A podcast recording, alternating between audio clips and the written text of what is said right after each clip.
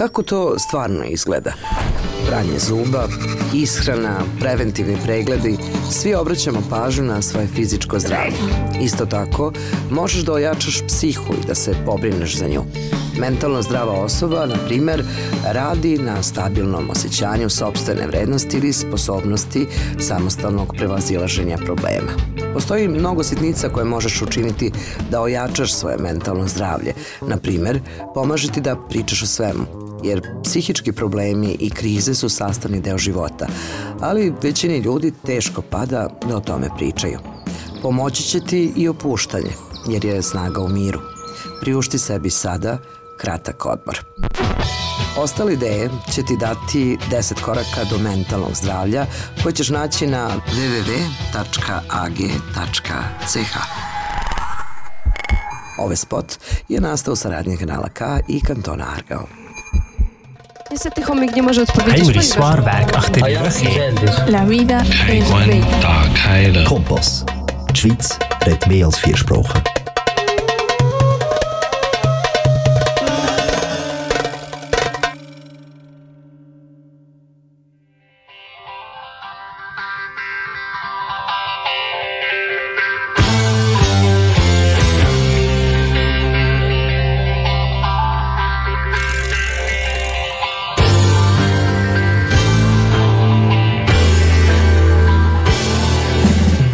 Dragi slušalci, dobrodošli u radio emisiju Krug na srpskom jeziku. 60 minuta u Krug razgovaramo o umetnosti, kulturnim dešavanjima, sportu i razonodi. Sa vama u Krugu večeras Tanja Radojević, Jovan Arsenijević i Violeta Aleksić.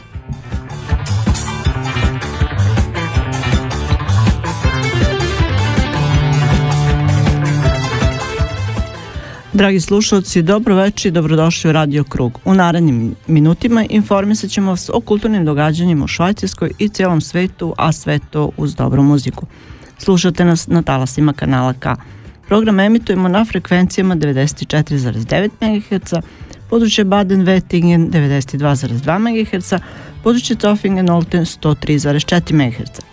Pratite nas i na internet stranici www.kanalk.ch kao i na našoj stranici www.radiokrug.ch. Naravno, pratite nas i na Facebook stranici Radio Krug. Iz kruga o krugu u krug. Uživajte!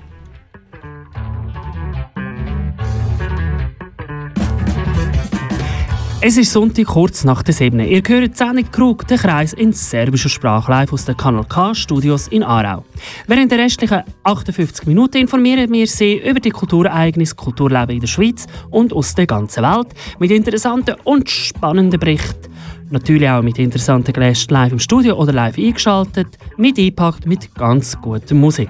Ihr empfangt uns über UKW Aargauer Mittelland 94,9 MHz, Region Olten-Zofingen 103,4 MHz, Region Adelwettigen 92,2 MHz oder übers Internet www.kanalk.ch oder www.radiokrug.ch. Umsucht unsere Facebook-Seite unter Radio Krug. Sendung zusammengestellt für heute Abend Violetta Aleksic, Tanja Radojevic, aus Belgrad Nenad Boškovic, Miroslav Dinic, Ljiljana Crnic, Ivana Nikolic und mein Name ist Jovan Arsenjevic. Kanal K, da bleibt man dran. Dobro večer drugari, dobrodošli u emisiju Radio Krug. Evo nas opet sa vama u krugu dobrih vibracija. Obećavamo vam dobar provod uz kanal K i vaš Radio Krug. Podelit ćemo sa vama aktualne vesti iz umetnosti, sporta i razonode, ali ćemo morati kao i u svim dosadašnjim emisijama dotaći i neizbežnu temu COVID-19. Večeras se u direktnom uključenju sa nama i vama Sanjin Mirić, režiser iz Praga, Sa njim razgovaramo o dokumentarnom filmu 7000 duša, a nakon toga će nam se iz Kragujevca javiti Zoran Petrović, fotograf i novinar. Sa njim razgovaramo o novoj knjizi, tačnoj monografiji, koja ovih e, dana, nedavno u stvari, ugledala svetlost dana. Čućemo i razgovor sa mladom čelistkinjom e, Sonjom Marjanović i kako mi umemo da kažemo iz kruga, o krugu, u krug, večera za vas. Program pripremili Tanja Radović, Jovan Arsenijević, Miroslav Dinić, Ljiljana Crnić i Violeta Aleksić. Ostanite sa nama jer ste na pravom mestu. Dobro večer vam želi vaš Radio Krug. Sam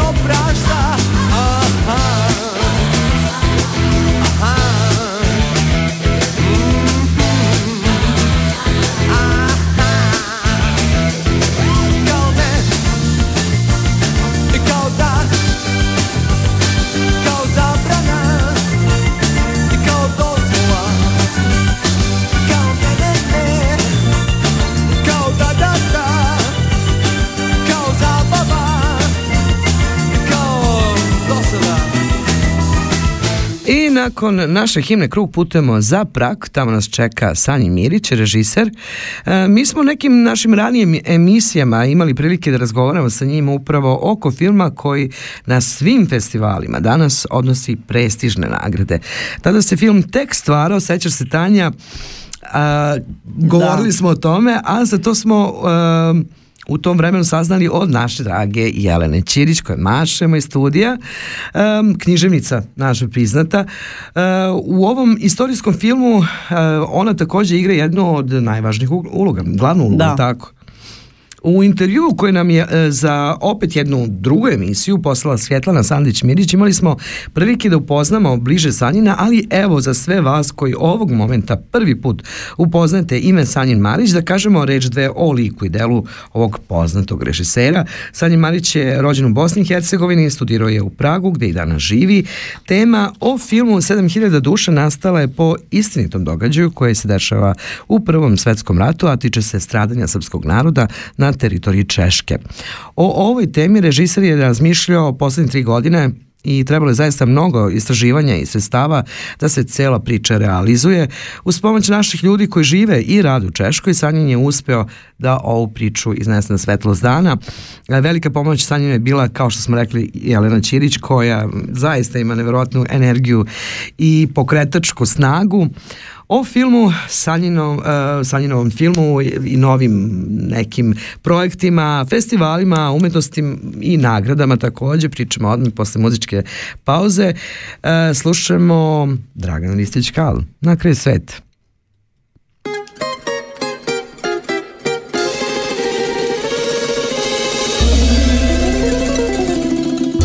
Na kraj sveta pošao sam da te nađem draga.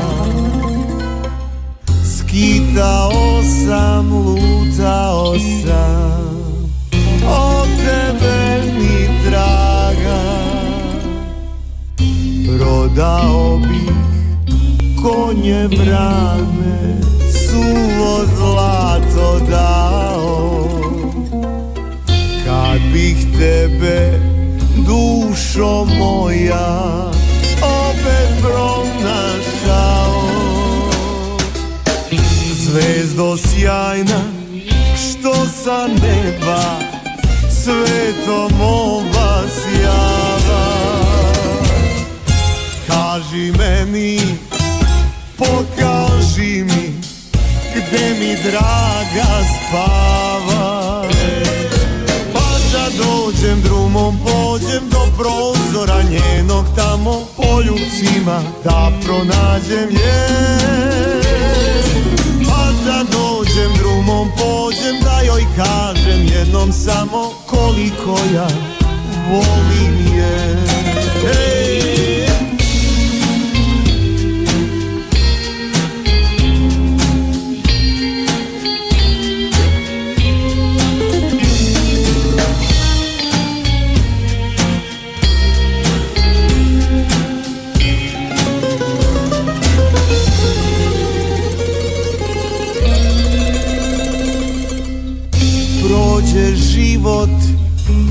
Prođe mladost Shvatio sam tada. Samo jednom ljubav bude I više nikada. Zalud srebro, zalud zlato I sva blaga sveta. Kad so kako i javio Niko mi ne šeta Zvezdo sjajna Što sa neba Sve to moje Halo, halo Sanjine, da li se čujemo? Dobro večer, čujemo se. Pozdrav za tebe, pozdrav za Prag i sve naše prijatelje tamo. Kako ste ljudi? Hvala, pozdrav i vama i slušalcima Radio Kruga. Dobro smo, sve ok. Sve nekako mora, drugačije ne može nego kako se mora. Tako je. E, mi smo se družili nekim prošlim emisijama i zaista mi je drago što nam je Jelena Ćirić, naša poznata književnica iz Praga i prijatelj Radio Kruga, onda došapnula priču o tebi, o filmu uopšte. Kasnije smo imali prilike da razgovaramo to jest da sa, e, naša draga Svjetlana Sandić Mirić razgovara s tobom i našim slušalcima, prenese utiske sa intervjua i nekako čitavo vreme smo zajedno, pratili smo tok e, filma od rađanja pa do ovih silnih nagrada i moramo odmah na početku razgovora da kažem ponosni na tebe, ponosni na taj film i čestitke od srca čitava ekipa Radio Kruga. Hvala puno, hvala puno na čestitkama. I, i Jelena je moja kraljica. I naša.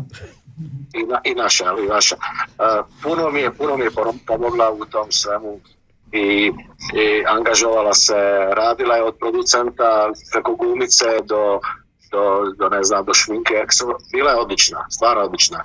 I, i, i, i vodi PR odjeljenje. E, sjajno, pa to je, to je jednostavno Jelena. Jelena. to je Jelena, to je, to je boginja. Evo, sada kada film zaista odnosi prestižne nagrade, uh, nekako da, da, da pričamo sa ove vremenske distance, kako se osjeća. Naravno da je uvek lepo kad neko oceni uh, rad čoveka, ali pogotovo u ovim uslovima sada, u ovoj godini, kada je najteže biti umetnik, stvaralac, uh, 7000 duša putuje svetom i priča priču koja treba da bude ispričana. Tako je. Ova godina je strašna, strašna, strašna. Ja sam trebao da imam premijeru u martu, mm -hmm. uh, znači možda u decembru u Beću. Znači, Sjajno. cijela godina je propala, međutim, e, ja sam je iskoristio da je šaljem na festivale e, i, da, da što više ljudi na svijetu vidi to mm -hmm. i da vidim da li to, da li to šta valja. Međutim, e, od prvog... E, Nešto nam se dogodilo, uh, sad ćemo ponovo da rešimo problem. Uh, pa, ove moderne tehnologije uvek znaju da zakažu. Sad nam se vraća u program, slučajno se desilo nešto, ali nema veze, tu jeste draž živog programa, jel tako? Tako, tako. Strašno sam zadovoljan, ide po, prijavio sam film na 30 festivala, uh, uh, je prikazan sigurno na 20 festivala za sad, a jedno 7-8 nagrada sam dobio ali veliki uspjeh ide se i kad se prikaže film na festivalu, kad da, kako da ne. Selekciji, tako da E, tako da sam strašno zadovoljan. Iako ta tema prvog svjetskog rata mislim da nije mnogo zanimljiva za zapad, e, da... Činjenice postoje, mislim, pričamo o činjenicama koje su se dogodile. Da, da to je tačno, ali mislim da nije, da nije, nije atraktivna i zato, i zato više volim te, te nagrade što sam dobio i što je uopšte prikazano film na tim festivalima. Tako je. Sam dobio u, u, u Srbiji, to u Srbiji mislim da uh, naravno to može mnogo da bolje da prođe, ali ono je to i jedna i, i, i jedno priznanje tom radu i, i, i, i, i tom entuzijazmu u tom filmu i tako. Drago mi da je tako to. Reci mi koliko je u pitanju uh, festivala bilo? Koliki je broj festivala ove godine, najteže godine bio? Da vam kažem, uh, festivala u svijetu mislite? Da. Misliš? A u svijetu je oko 7000 festivala godišnje. Ne, na kome je učestvovao film? A ja sam, ja sam prijavio ja sam prijavio na 70 festivala. Bravo. Ali, ali do sad je prošlo nekih, mislim, 40 festivala, ne, ne znam. Wow, bravo, svaka Da, čast.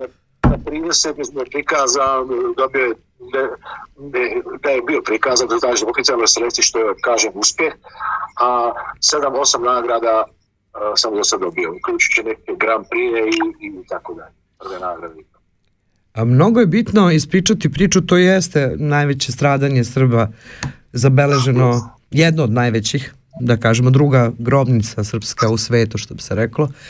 I ovaj, bilo je jako teško raditi, pričali smo prošli put, eh, trebalo je doći do informacije, do tih ljudi i moram da primetim da eh, su mahom ti ljudi kod kojih si pronalazio eh, informacije bili zapravo iz mog kraja, iz našeg kraja. Jel? Da. Da. Pa, ja kad sam primao taj film, tra, tražio sam e, prvo podatke o Indžihovicama, o, o drugom logoru, Brovom, e, pa sam našao fotografije u, u Bečkom e, arhivu e, tog e, direk- doktora Langera koji je to koji je stotine fotografije napravio i ostavio tamo u arhivu. Onda sam našao istoričare koji to znaju u Češke, našao sam naše istoričare koji govore u, u filmu o Prvom svjetskom ratu, pa sam tražio, to je vjerojatno šest mjeseci traženja samo tih, tih podataka, ko gdje, kako, kako spojiti, tako dalje. Našao sam knjigu Iza Bodljika Vežice, Avija Bera koji je u Holandiji e, napisao brošuru 1919. godine. 1919. 19. Znači, znači dok su ti ljudi još bili živi u Holandiji, on je napravio intervjue sa našim uh, zarobljenicima koji su repatrija, preko repatrija, uh, repatriacija je bila preko Holandije, tako da su prebačeni u Holandiju i on je 19. godine pisao uh, njihova, uh, njihove intervjue, njihove raz, razgovore, šta i kako, gdje su bili i tako oni pričaju, to, to je sve autentično. A znate li kada je ta knjiga, ta brošura prevedena uh, na srpski jezik? Kada? 2019. godine. Pa 100 godina posle. E, 100 godina posle. Znači, to je nevjerojatno da postoji takva ta, ta, takva, takva svedočanstva da postoje, a da je u nas to 99 godina ili 100 godina postoje tek prevedeno.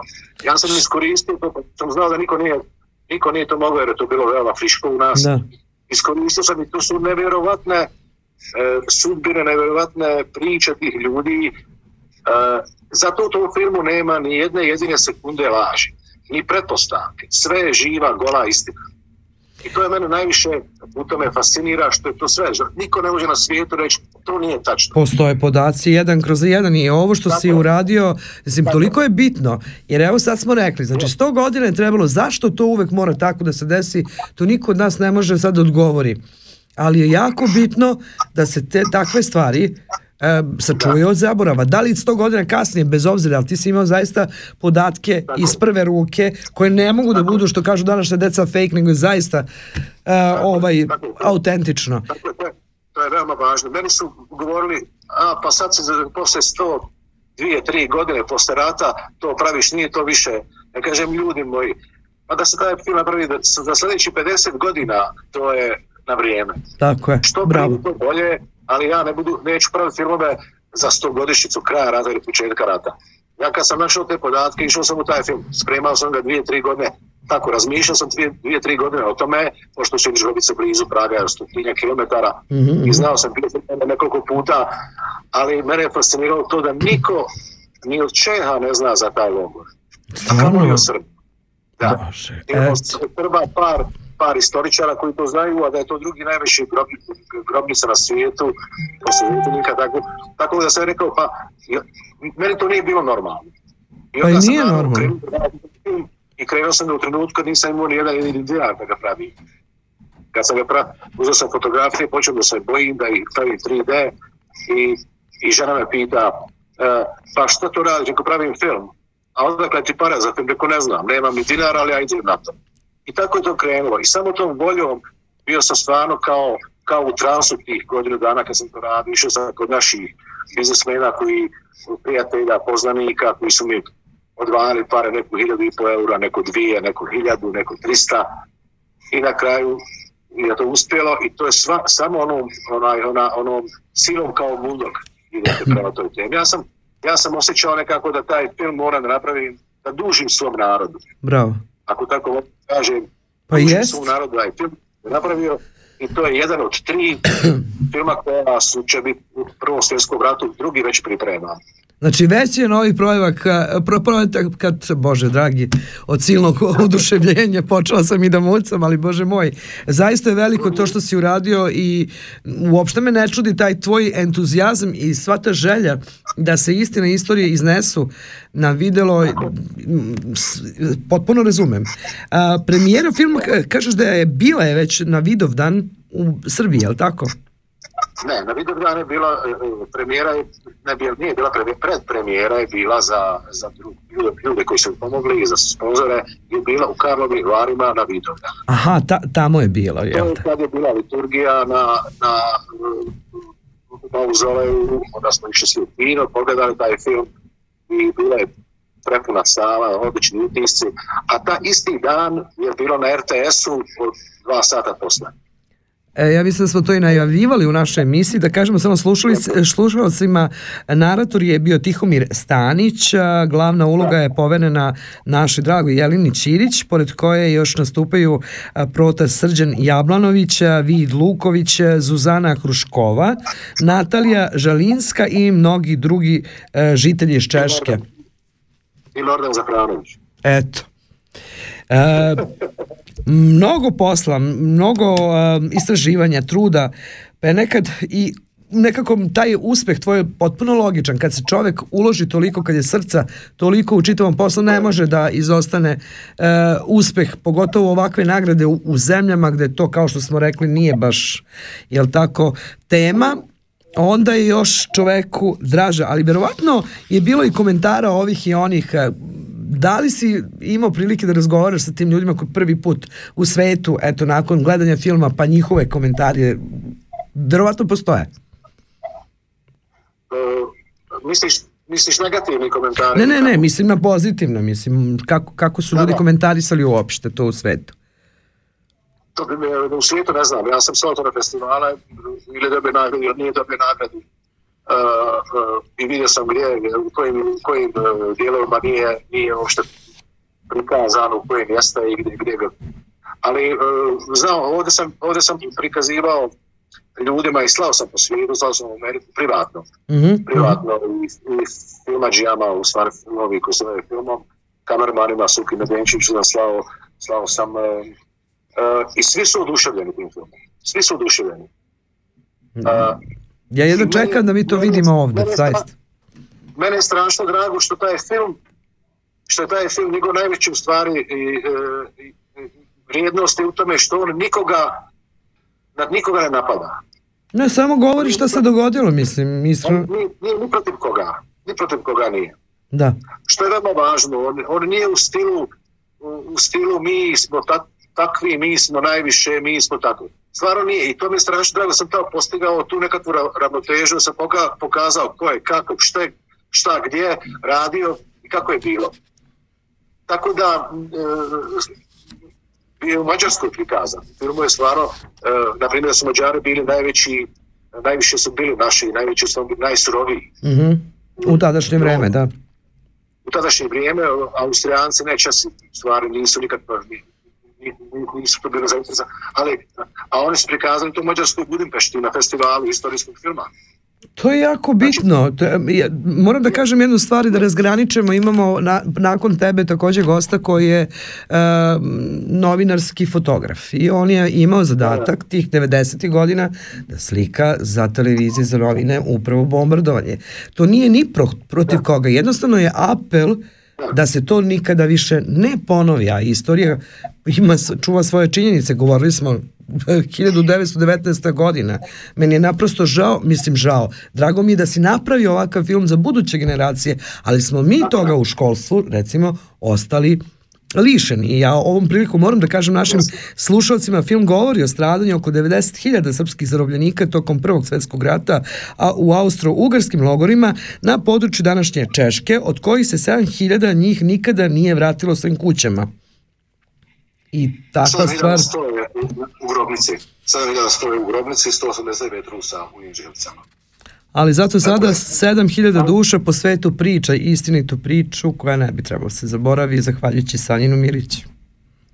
Da, da, mene, mene je strašno drago što mi je uspjelo i veo, relativno veoma glatko jer sam imao podršku od naših od naše dijaspore u, u Češkoj i, i ministarstva kraja kraja ministarstva Srbije i od dijaspora koji su mi dali para. Ja jedva čekam da mi u Švajcarskoj e, taj film pogledamo i odmah da ti kažem, ovaj, već se e, priča o tome kako da to realizujemo, ali o tom potom ne smem još ništa da otkrivam.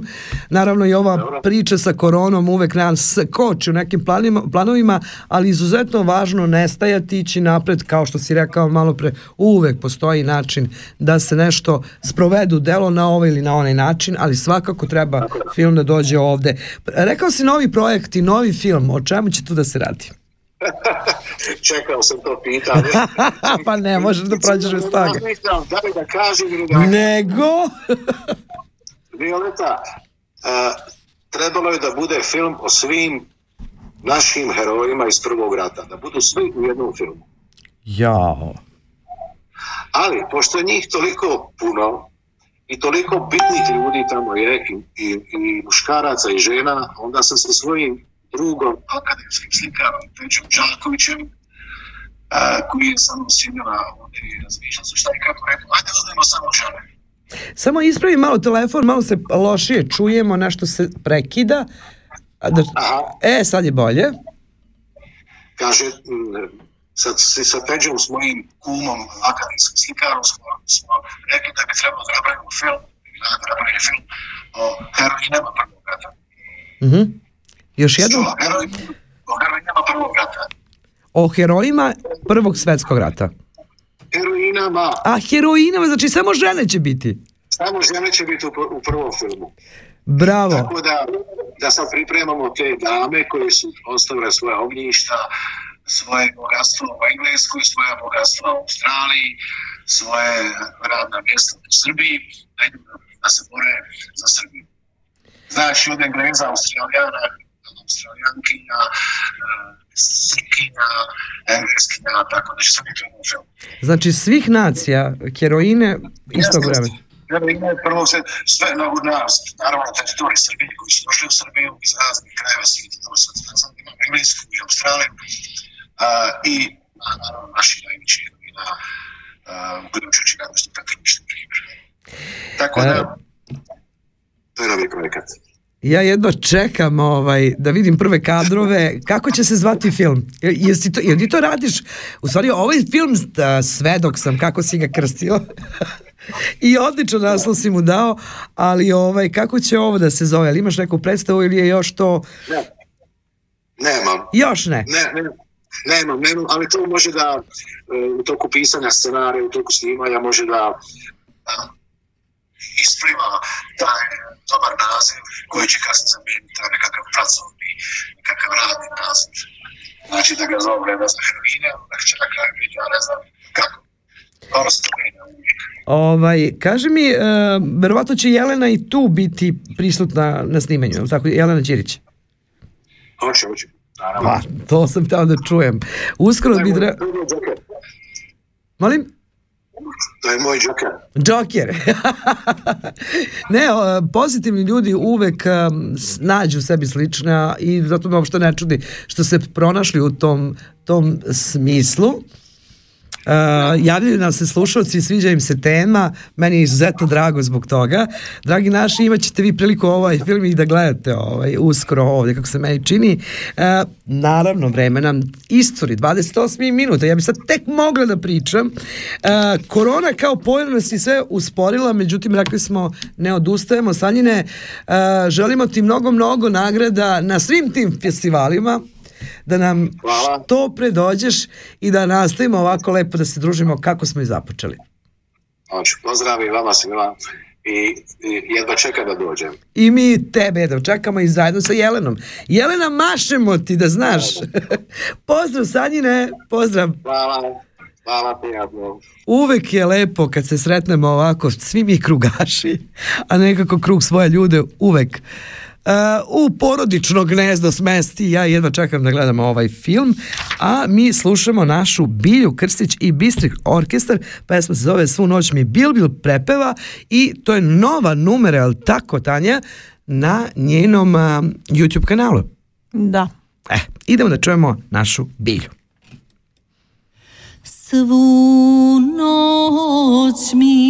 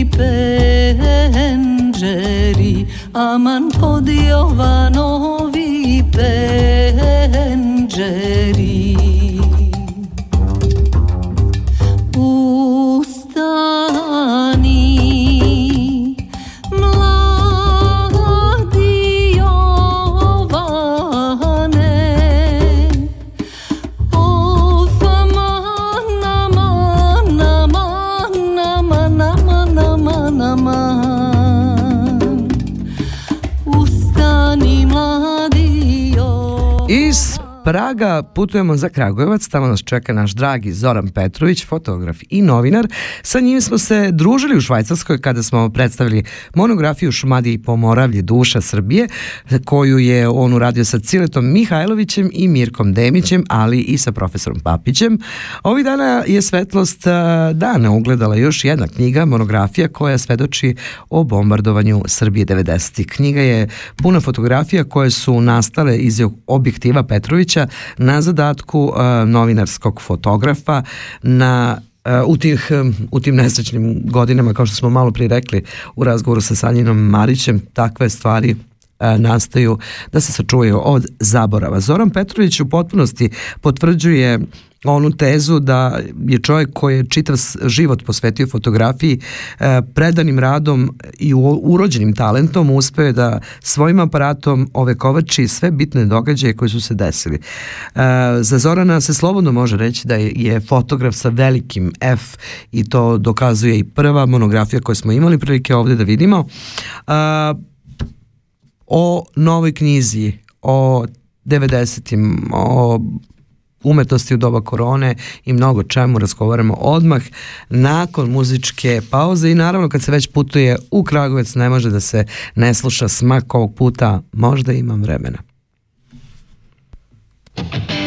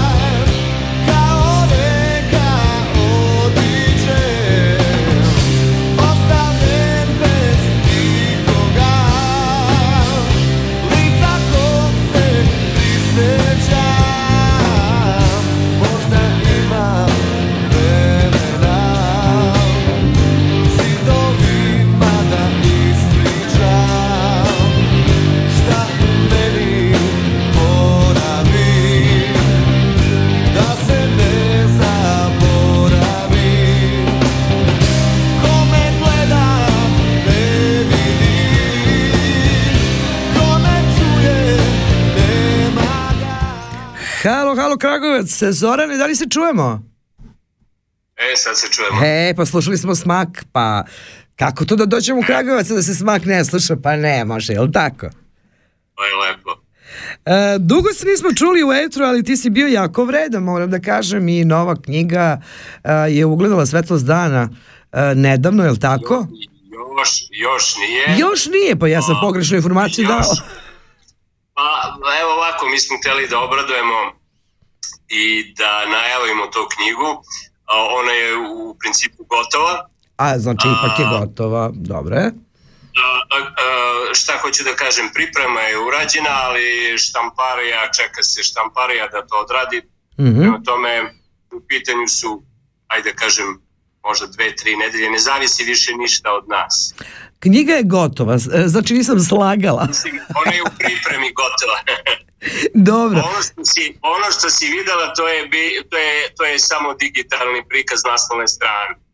Da ljudi Nema veze, bitno je, su radoznali. ali odličan cover, lepo je, ura, mislim, lepo je urađeno koliko može da se kaže uopšte o temi koja se desila i o kojoj će se pričati u toj knjizi, ali em, sve tvoje fotografije su priča za sebe, pa čak i fotografije takve vrste. Um, opet je ovo epohalno delo, mora da se kaže, a radio si opet sa e, profesorom Papićem i sa Rausom, je li tako? Demećom Rausom, kolegom. Jeste. Jeste, ovaj, moram da napomenem da je izdavač ovog, ove, ove knjige fotomonografije izdavačka kuća, gradska izdavačka kuća Koraci, Mhm. a da je urednik kao i urednik Duše Srbije Mirko Demić. A, takođe, pozdrav za sve drugari tamo. Naš prijatelj Cile je se prihvatio posla da bude urednik fotografije, trebalo je iz mnoštva fotografija odabrati one koje će da se nađu u knjizi, to uopšte nije bio lak posao. Uglavnom sada imamo jednu kompletnu ovaj, situaciju, znamo da će knjiga biti formata 24 puta 30 cm, da će imati 250 strana, tekst srpsko-engleska ovaj, verzija, uporedna i šta sam još ovaj, otprilike oko 130 fotografija, mnoge od njih nikad do sad nisu viđene. Eto. A, fotografije su nastale za vreme bombardovanja, je li tako? A, uglavnom, ovo, Uglavnom. ova knjiga, a, moram da kažem, a, nismo, u- i pored svih naših nastojanja, nismo mogli da ju nađemo adekvatniji naslov od, a, s- od, a, od broja 1999. Odnosno, to je naslov knjige, nismo htjeli ništa da dodajemo, Bravo. a, uz, uz, uz tu, znači sve je tu jasno. Apsolutno. Ta, tako da i naslovna strana je vrlo jednostavno e, rešenje profesora Papića bar kod prijatelja koji su tu to videli ovaj, zaslužuje sve pohvale e, tako da što se kaže lepota je i u toj jednostavnosti nismo hteli da, e, da, da, da nečija fotografija bude tu i e, hoću da kažem, e, knjiga se sastoji iz, iz praktično iz tri dela Mhm. grupe fotografija su i nastale u tih 78 dana bombardovanja, ali um, tu ima fotografija um, nekih događaja koji su, ajde da kažemo, prethodili svemu Aha. tome, a, a, a postoje i, i fotografije koje su nastale uh, tokom uh, te 1999. pa i kasnije, a, a tiču se posledica svega toga. Znači, to su izbeglice, to je život to je neka socijala, sve ono što je pratilo kasnije naš život posle tog bomba. A, moram da ti pitam nešto, baš kad smo pričali pre par dana na ovu temu, fotografije i zadatak fotografa u takvim teškim vremenima nije ni malo lako odraditi. Kako čovek u situaciji gde je u pitanju spasi živu glavu može da uopšte realizuje to i da uzme aparat i slika. E, Na stranu to što ti to bio zadatak, ali jednostavno kako, kako, kako to ide u čoveku?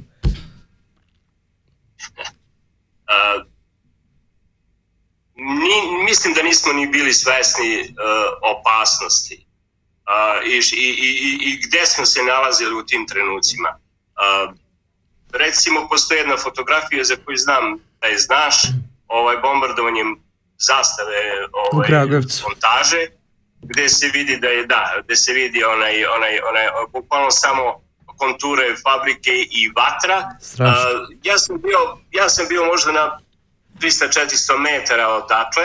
Kad se to desilo? Da, i stigao sam posle 15 minuta od, od bombardovanja, ali ono što je interesantno, nismo bili svesni toga da su oni često bombardovali ponovo. Znači, posle pola sata oni se vrate i, i, i gađaju ponovo. E, tako da, e, bilo je takvih situacija kada uopšte nismo razmišljali da možemo da stradamo. E, ajde da kažem srećom, e, ni jedan e, čovek u Kragujevcu nije nastradao od bombardovanja, a, poginuli su kao vojnici, poginuli su kao da. a, policajci, u tim danima, ali od, od samog bombardovanja najviše je stradalo ljudi u čišćenju fabrike zastava.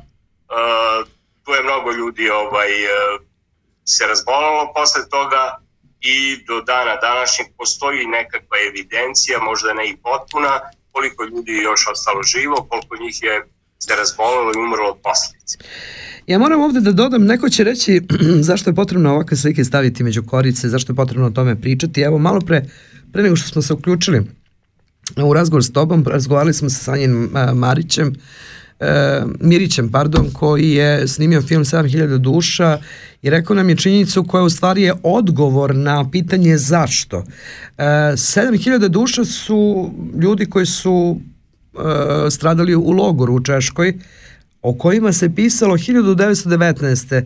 100 godina kasnije tek neko pravi dokumentarni film o tome, tako da je ovo što si ti uradio za istoriju, nikoga ne pa, napadajući, ovo je jasna poruka da se nigde na svetu ovako nešto ne desi ponovo, ali e, s time što ste vi fotografi na licu mesta stvarno heroji za mene, za vas medalja za hrabrost treba se izmisli. A mnogo je priča, vrlo malo vremena sada u emisiji da pričamo o tome, možda ćemo se sresti i nekom drugom prilikom. A pa mi vas čekamo o, ovde u, i sa ovom knjigom. E, pričati o, o, o, o mnogim, da kažem, anegdotama iz tog doba, prisjećamo se svega i kako su koje fotografije u kojim prilikama nastale, ali i o tome kako su drugi ljudi mogli da recimo gradonačelnik Piteštija koji je bio gost Kragujevca, mm -hmm. vraćajući se na letove na razrušen most koji bukvalno pred njim je ovaj, uništen i on je upao provaliju srećom, to je se desilo kod Mijatovca, na putu Beograd-Niš, srećom on je ostao živ i, i, i malo ugruvan, ali mogo je da pogine lagano. Znači, e, mnoge Strašno. takve stvari mnogo toga e, možemo da pričamo, ali u emisiji ili nekada kada bude bilo više vremena na nekoj ovaj, e, Svakako nas zanima, jer to su da. stvari koje, e, na osnovu toga su nastale fotografije. Mislim da svaka tvoja fotografija, rekla sam malo pre, priča svoju priču i verujem da nije bilo lako ni odabrati kao ni za prošlu knjigu, tako i za ovu. A evo, mogu da kažem da smo mogli tri ovakve knjige da napravimo što se fotografije tiče, ali profesor Papić je insistirao na tome da, da ovde bude manji broj fotografija, a da one budu pokazane preko cele dve strane. Wow. Tako da, to je njegov koncept, on ima neverovatna rešenja, mislim da će to oduševiti mnoge o, o, on ne voli da kaže grafičko uređenje, on voli da kaže likovna sinteza i zato... Ja, ovaj, bravo! I još nešto da kažem što možda je interesantno. Saradnici na ovoj knjizi te svojim tekstovima E, su e, Dejan Milošević, e, Miodrag Stojilović i profesorka doktorka Danica Grujičić koja je nam je napisala jedan, bravo, jedan tekst bravo. i mislim eto i pružila podršku na taj način tako da eto jedno čekam da to ovaj izađe i da se ova korona malo povuče da možemo da jer nema smisla praviti nikakve posete, nikakve promocije, iako će knjiga biti gotova, ja se ipak nadam da ćemo tek kada ovo malo prođe, recimo na godišnjicu tamo negde krajem marta, napraviti neku promociju, a verovatno ćemo se i sresti proleće, nadam se, kada ovo sve prođe. Ma mi vas čekamo ovde, to je zapisano, kada, uopšte nije bitno, ali prvom prilikom kada prođe sva ova pošasta, mi se zaista iskreno nadamo, mada kažem, ponavljam, kao i malo pre što sam rekla Sanjinu, ne, nema odstupanja, nema predaje, mora se ići dalje, jer ako dignemo ruke od svega, onda ništa to ne valja. A čim prođe i čim bude dozvoljeno, jel ne treba siliti slučaj, dolaziti nam ovde, svi zajedno koje si nabrojao, jedva čekam to, ži, baš onako živo da se družimo. Pa ja se nadam, ali a, nema, nema ni draži ako ćemo da pravimo promociju i umesto 300 ljudi ovde u sali u Kragovicu da dođe 20 i sa maskama, ja jednostavno ne, ne, ne bih uživao da ne vidim ljude ovaj, u nekom tom prostoru, da vidim njihove a, a, utiske, da to ne Tačno. osjetim na njihovim licima. A, tako da sam, razgovarali smo moj kolega Raus i ja i, i, i odlučili smo da ipak sačekamo sa tom nekom velikom promocijom ovaj, neko vreme kada će sve ovo da prođe. Ali nadam se da će. to neće trajati dugo. Ne može trajati toliko dugo, ali treba biti strpljiv i gotovo. Ako smo mogli deve- 90. 99. da prođemo, možemo i ovo. Do našeg susreta ja uh, mašem svima vama, evo i Tanja i ja, čitava ekipa Radio Kruga, pozdravljamo sve naše prijatelje u Kragujevcu, sve one ljude koje se uh, nabrojava, a ko, koje poznajemo, jel tako? Kaća, mašemo i tebi i jedva čekamo zaista da se družimo. Nekako, prošli put smo zaista imali jako, jako lepo druženje sa Šumadijom i Pomoraljem duše Srbije i dan danas o tome priča, pa se pita kad će opet, mislim svi priželjka, pri, priželjkujemo takva druženja. Ali 45. mu- minut nas opominje da imamo još 15 minuta emisije, tako da mašemo ti puno. Pozdrav za, za sve u, u studiju i slušamo se neki drugi put. I naravno slušamo Smak profesor. Ti ćeš znati što sam ovo izabrala. Pozdrav papiću! Ljubimo vas sve ljudi! kako je lepo, kako je lepo kad se ovako fino čujemo i saznamo za novitete, znači korona nije ono sad sve očistila, je li tako Tanja? Ljudi rade na različite načine.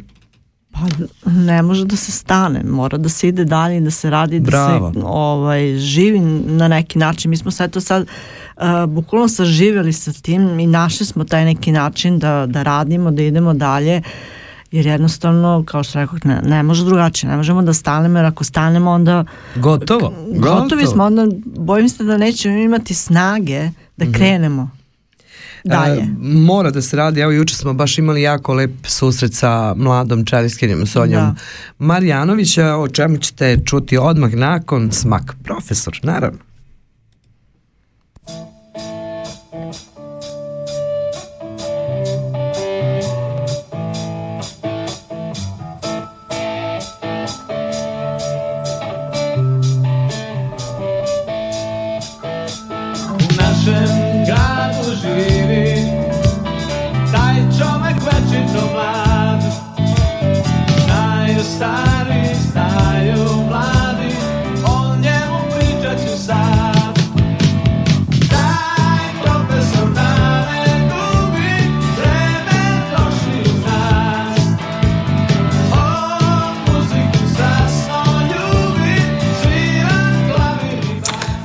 Pozdrav drugari, nalazimo se ponovo u Toni Arial e, zoni, tačnije u Ciriškoj visokoj školi umetnosti, sa nama je Sonja Marjanović, e, sa njom ukratko pričamo e, o njenom dolasku u Cirihu, o školovanju i uopšte zašto se ona nalazi ovde.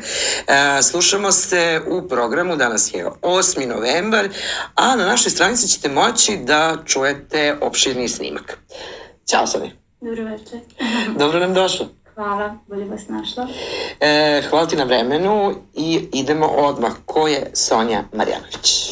Uf, uh, Sonja Marjanović je violončelistkinja iz Beograda, imam 23 godine. Mhm. Uh, ja tu u Cirihu sam već godinu dana, malo više. Tačnije 14 meseci. 14 meseci, kako se snalaziš ovde, Sonja? Snalazim se super, Mm, to mislim i ja i to misle ljudi oko mene. To stalno dobijem pohvale da, da sam ovde se jako dobro snašla u svemu. Mhm. Um, iskreno, veoma mi prija ova sredina. Jel tako? Da, do duše nedostaje mi kuća, moram da priznam najviše mama i tata. Mahni za mama i tatu. Da? Da. Mada se mi čujemo redovno, ali naravno da sad i zbog korone bilo nemoguće ja mislim da je sad nostalgija još veća, jel tako? tačno, upravo tako i baš zato što ne postoji mogućnost realno da se... Kad si da poslednji put videla? Bila sam u avgustu kod Mhm. kuće uh, na dve nedelje ali moglo i više da bude. Te dve nedelje prođu kao dah. Yes. Zašto čelo?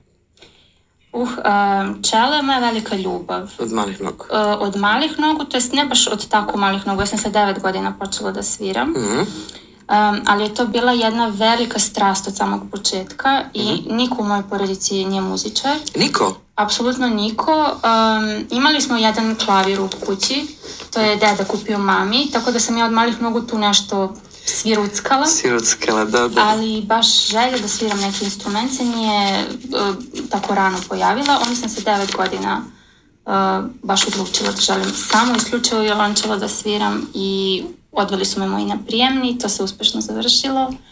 Kod profesora, koliko si bila? Um, ja sam I naravno, pošto nam cure minuti, a ostatak ćete čuti na našoj stranici, a mi se uh, uskoro nadamo i Sonji u studiju, pa ćemo da nastavimo priču. Uh, šta slušamo sada, šta slušamo sada? Mm, Nešto mnogo lepo i novo. Ajde. Oh, we could be a little something. I'll be everything you wanted. I could bring you real comfort. Give you a break from loving. I'm trying more than just a little. I wanna meet you in the middle. Reading you is like a riddle. I really wanna figure you out. Don't you worry what you're gonna lose in the heat of the moment. We're rushing into something new, but we're keeping it focused. Don't call me lover. Stop thinking about it, thinking about it. Others. We could keep it simple as la di da di da. We could keep it simple as don't call me lover. Stop thinking about it, thinking about it. Pa nema šanse čuvam čitave pesme, toliko tema, toliko gostiju, ali neka, to je samo znak da je e, zanimljivo raditi ovaj posao, jel tako jeste. Nedavno je održano predavanje Srbika kafeu gde su posetioci putovali kroz vreme i upoznali Nemanjiće na poseban način. Na predavanju je govorila Ivana Marčeta, profesor srpske književnosti i srpskog jezika, kao i Dimitri Paskovski, docent za nemački jezik. Nadam se da ćemo ih a, jednom ugostiti ovde kod nas. Sledeće druženje Srbike je, kako vidim, iz čata 13. novembra. Tema će uskoro biti dostupna svima, o čemu ćete se pričati, bože moj. A, Čućemo naravno od Dragane i naše Monike koja nam prenosi ovakve lepe vestice. E, Tanja, hoćemo odmah da pričamo o temi o kojoj nam se ne priča. Ali ćeš ti to začiniti sportom, razumno da me svašta nešto. Nekako sad moram ovako da kažem, ako, ako smem da kažem, Ajde, kaži. nedelje, nedelje nekako onako malo opuštajuća, pa opu- da, opuštajući dan jest. a, kad je korona u pitanju, naročito sada kada su izbori u Americi. E, to i završili Glavna su se. tema, da, i završili su se, ali generalno zadnjih meseci i po dana, dva. a, Imamo dve vikend, teme. vikend je ovaj, slobodan kad je korona u pitanju, zato što se zvanični podaci Kako ovo zvuči? ne objavljuje. Ima- ima slobodno vreme. Da, yes. Ona radi, nažalost, ovaj, ali Ovo je odlično, ali činjenice kažu. činjenice pa kažu nema podataka za subotu i nedelju. U svakom slučaju a, šalu na stranu, a, brojke rastu i dalje. Joj, u petak je u Švajcarskoj konkretno 9409 osoba a, zabeleženo. Ja se iskreno, a, mislim, neću se nadam, ali verujem, s obzirom da je prošlog vikenda bila 21.000 i nešto, Ju, da, da će ovog vikenda možda biti još više. još više, nemoj Da. molim te. Ovaj, u svetu je zaraženo 49 miliona 765.770 osoba. Juče trenutno, juče je bilo, samo juče, 509.391 zaražena osoba u celom svetu. Što se Srbije tiče, u posljednjih 24 sata situacija ni tamo nije više tako dobra, a, 2112 novih slučajeva, svud u svetu, cijela Evropa gori, tako da kažem, mas name, nove mere, lockdown, shutdown, e, regionalno, generalno. Pa nema, ljudi su, što Belgija, kažu ovdje, da. iberforda, ne znamo kako se Trenutno ponašamo da, više. da, trenutno ne znaš. Jednostavno ovdje konkretno iz kantona, od kantona do kantona su mere, tako da, eto, A kažem, čekaj, više nije bunt, ono kako smo pričali, A, ne nije. Jeste, ali a, još uvijek je to, o, su neki kantoni doneli odluku da uvedu, o, na primjer, o, kanton Ženeva je uveo lockdown. Mhm. Tičino također. Što znači to da do kog doba... mini, mini lockdown. Mm, Ja mislim neki su dve nedelje, neki su do kraja novembra. Što znači ništa ne radi, to je ono u prvom da, talasu. Da. Ovaj, Tako da, eto, mi smo eto, imali prilike Sanju da sretnemo, ona ima predavanja, Da, za razliku od novih kantona gdje su predavanja online. Jest. Pa dobro i pitanje kod njih dokle će ovako E. Da, biti. što je ona jer- sama rekla da, da. imaju sreće da, da mogu da i da imaju predavanje i da vežbaju. Ovaj, što se tiče, eh, eto, to, to je to, uglavnom eh, trka za vakcinom u cijelom svetu eh, traje, Rusi su najavili za dve nedelje masovno vakcinisanje svog stanovništva, vjerojatno nekom svojom vakcinom. Oho. Što se tiče Švajcarske, eh, građanstvo se odlučilo u anketi, Ne, više od 50%, to jest 50% se odlučilo za ne. bravo. Ovaj, ima tu, znači 16% bi se odmah vakciniralo, 29% ako nema loših nus pojava, 8% ako je totalna zaštita, 28% ne želi uopšte da se vakciniše, 18% je neodlučno i čeka pravi trenutak za to, a samo 1% kaže ukoliko bude pritiska okoline.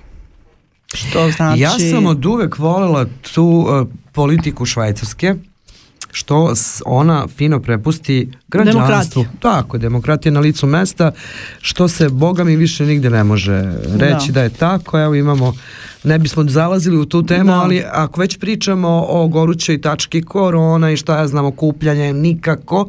Pričamo non stop umet- umetnicima, ne sada, nikakva umetnička dešavanja, koncerti silni otkazani, onda se vide politički izbori gdje je masa ljudi, ja znam da, Da. je to jako bitno.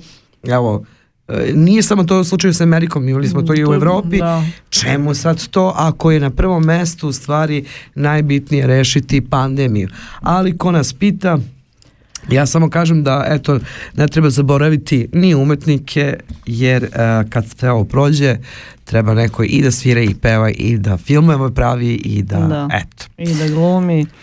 Da, pa život mora da ide dalje u svakom slučaju kako god da se ovo reši, da li će se rešiti e, početkom godine, da li kraj naredne godine, mislim to je sad znak pitanja veliko, velike su tu ovaj, stvari još koje treba da se reše i odluče. U svakom slučaju idemo dalje, život mora da ide dalje svih nas Kako i da ne. da, da se jednostavno prilagodimo tome i da nađemo onako kao ono što ti kažeš modus vivendi i da Nema se druge. jednostavno radi.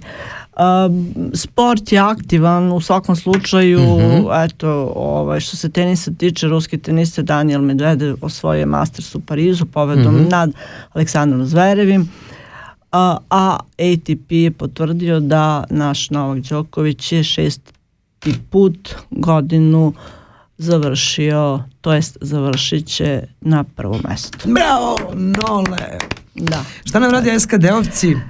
Pa u SKD-u naravno ima tih nekih malih okupljenja u malom broju onako kako, Da, kako, kako na pravila nalažu da ovaj, vidjet ćemo šta će biti još do kraja novembra Na- nadamo se i želimo da proslavimo tu našu a, krsnu klubsku Slavu, slavu, da se malo okupimo, da se družimo Boga me, da.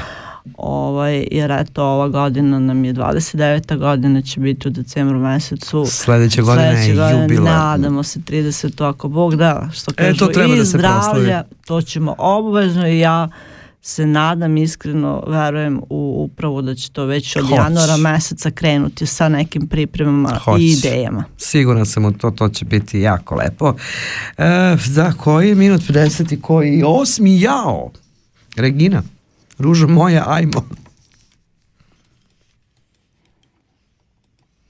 thank you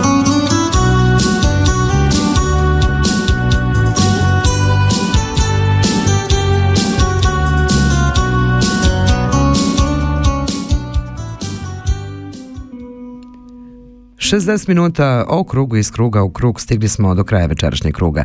Prijatelji naše emisije su Kreativna radionica Balkan, TESA Pres, Udruženje Milutin Milanković, portal www.švajcarska.ch, Srpski kulturni centar Vil, Mondo Kult, Srpsko kulturno društvo, Levačke novine, Udruženje Srpskih pisaca Švajcarske, Kulturno udruženje Cirih, Pozorište Horizont, Galerija Perunov, Helse kulturni centar, Bašta stihom obojena, Pozorište Minćin, Rock Pokret, Kalben, Promoti, Frankfurtske vesti, Skud Vuk, Stefanović Karadžić, Kolo Baden, Televizija Srpske dijaspore, Serbi Info, Servika i mnogi drugi. Sledeće druženje zakazujemo u utorak 10. novembra u isto vreme na istim talasima. Emisiju realizovali Tanja, Miroslav, Jovan, Ljiljana i Violeta. Laku noć narode.